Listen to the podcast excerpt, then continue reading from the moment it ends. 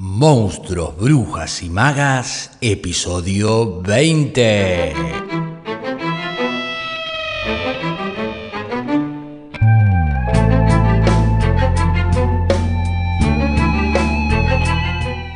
Las cosas que perdimos en el fuego de Mariana Enríquez, cuando leímos la novela con los participantes del club, algunos de los conceptos que nos convocaron, por ejemplo, fue la relación y el cruce que la autora realiza entre los procedimientos propios que le son al género, eh, del terror, por ejemplo, con la coyuntura social, política, económica y social que a la vez también atraviesa su propia biografía como autora. Y algunos temas recurrentes en algunos de los primeros cuentos que leímos, como por ejemplo el horror y el terror como género y como procedimiento de apropiación de la tradición anglosajona y norteamericana, pero que se resignifica en un contexto latinoamericano para dar cuenta de la presión fóbica social que subyace sobre algunos conflictos, algunas crisis y medios sociales estrechamente vinculados al contexto geopolítico, en este caso argentino. Así también otra de las cosas que distinguimos fueron algunos elementos y procedimientos característicos del género que eran desarrollados en función de temáticas afines a la, a la producción de la autora que como vimos remiten a la clase social como organizadora de la visión del mundo, al horror como paradoja, la, como paradoja y metáfora de la desigualdad social y de indiferencia o rechazo, como decía, al distinto. También el territorio como zona de límite, territorio cruzado, el territorio mm, andar por el límite, el territorio como zona de límite, de conflicto, de mutación, de misterio, de, el famoso portal, ¿no? que te permite eh, entre dos mundos, ir y venir de otros dos mundos. Em, a la casa, esta, figura tan, este elemento tan presente, ¿no? a la casa y sus objetos, como los siniestros portadores de la historia, la historia pública y la historia privada. Pensemos en, en la casa embrujada, cuál es ¿Qué, es lo que está haciendo dentro del género del terror la casa embrujada? Quedarse con los fantasmitas de la casa embrujada y bla, bla, bla, bla, sería solo quedarse con la apariencia. En realidad la casa embrujada siempre está hablando de otra cosa. ¿Cuáles son los fantasmas que subyacen en una casa que, eh, que, tiene vida propia? ¿no? Que, una casa que, por ejemplo, dos hermanos fallecidos los padres, se pelean por una casa y termina destruyendo el vínculo. Una casa, por ejemplo, que albergó violencia en sus paredes y una vez vacía de sus habitantes, esa casa sigue generando esa violencia. Entonces ahí el terror adquiere otras, otras dimensiones. También pensábamos en el, en el viaje como, como pasaje y como camino de, de descubrimiento y de autodescubrimiento también en la adolescencia como transformación, como mutación, como reconocimiento de lo monstruoso, ¿no? Pensemos como, nos sentíamos muchas veces en, ese periodo de la adolescencia, de ese adolecer, ¿no? Uno se siente como que las extremidades no las maneja, como que eh, te salen unos granos, como un cuerpo raro, un cuerpo que no me pertenece. Entonces, también esa cosa eh, del viaje, del viaje en la edad, del viaje en el territorio y finalmente la liberación del horror desde una perspectiva feminista sobre la cual vamos a seguir indagando justamente o seguramente antes de terminar con las cosas que perdimos en el fuego. Como vimos, la mayoría de los personajes y narradores presentes en los distintos cuentos de Mariana Enríquez son mujeres, salvo en el caso de Pablito Clava un Clavito. La mayoría eh, son narradoras que se presentan en primera persona y los presentan a los acontecimientos de una manera fría, distante, sin involucrarse o sin profundizar en la carga o descripción emocional que los acontecimientos suscitan en ellas. La autora va a dar cuenta en entrevistas de la influencia de este procedimiento de construcción en la voz narrativa femenina que le generó, por ejemplo, leer algunos cuentos de Silvino Campo. Este gesto o elección formal no es menor en un género que, como decíamos cuando analizamos la tradición narrativa o la tradición eh, sí, del género en la narrativa, es un género que ha sido muchas veces desvalorizado justamente por prevalecer en su estructura y en su trama la función efectiva y persuasiva de la, emoción sobre la razón. En el caso de Mariana Enríquez, la elección de que predomine un relato distante y frío de los acontecimientos coloca al lector o a la lectora en, en un estado de atención crítica.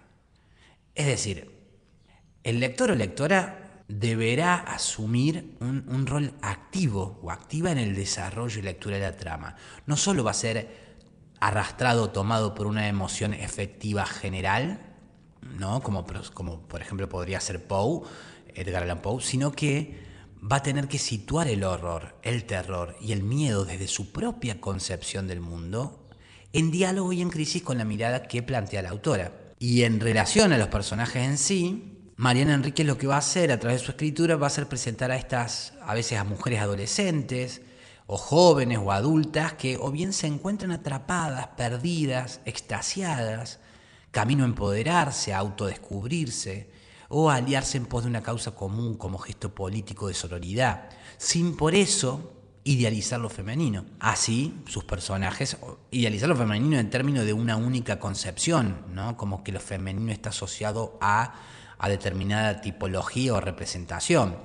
Así los personajes femeninos pueden ser crueles, pueden ser despiadadas, pueden ser ambiciosas, pueden ser indiferentes, pueden ser culposas, pero también altruistas, desinteresadas, generosas, piadosas, sensibles y francas. En cuanto a los hombres, en la mayoría de los cuentos les va a ser delegado un, un, lugar secundario, accesorio al de la mujer, muy probablemente en respuesta a a la mayoría de la narrativa hegemónica a lo largo de la historia que ha delegado en cambio el rol de secundario a la mujer.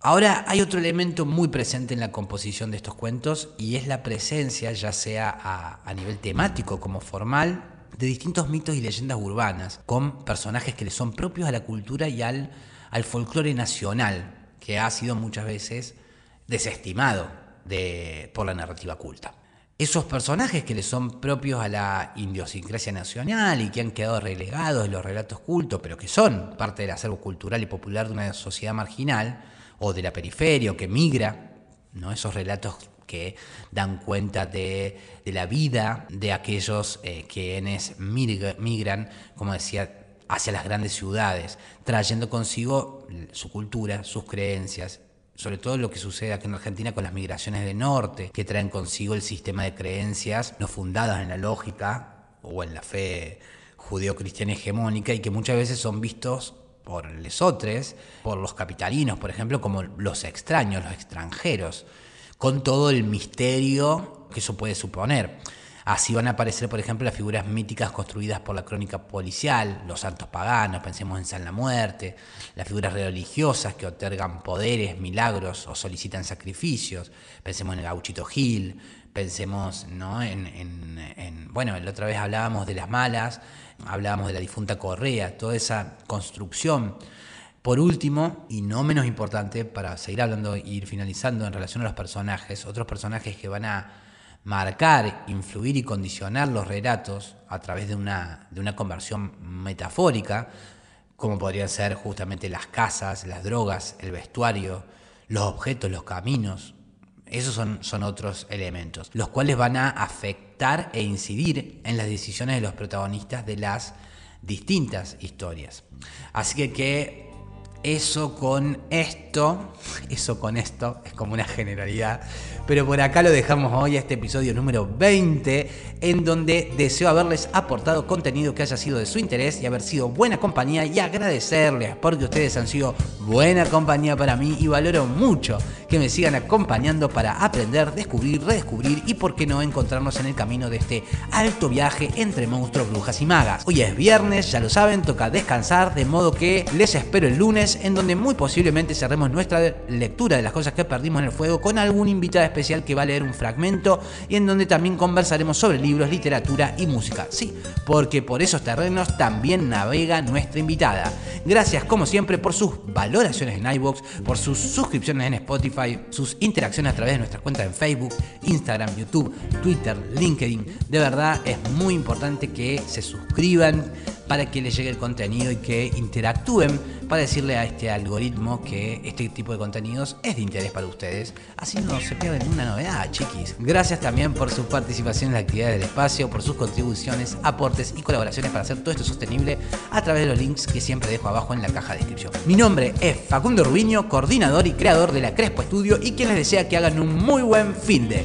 Será hasta entonces el lunes Pebetas Pebetes para seguir con más Monstruos, Brujas y Magas a las 7.30 Argentina por tu plataforma de podcast favorita.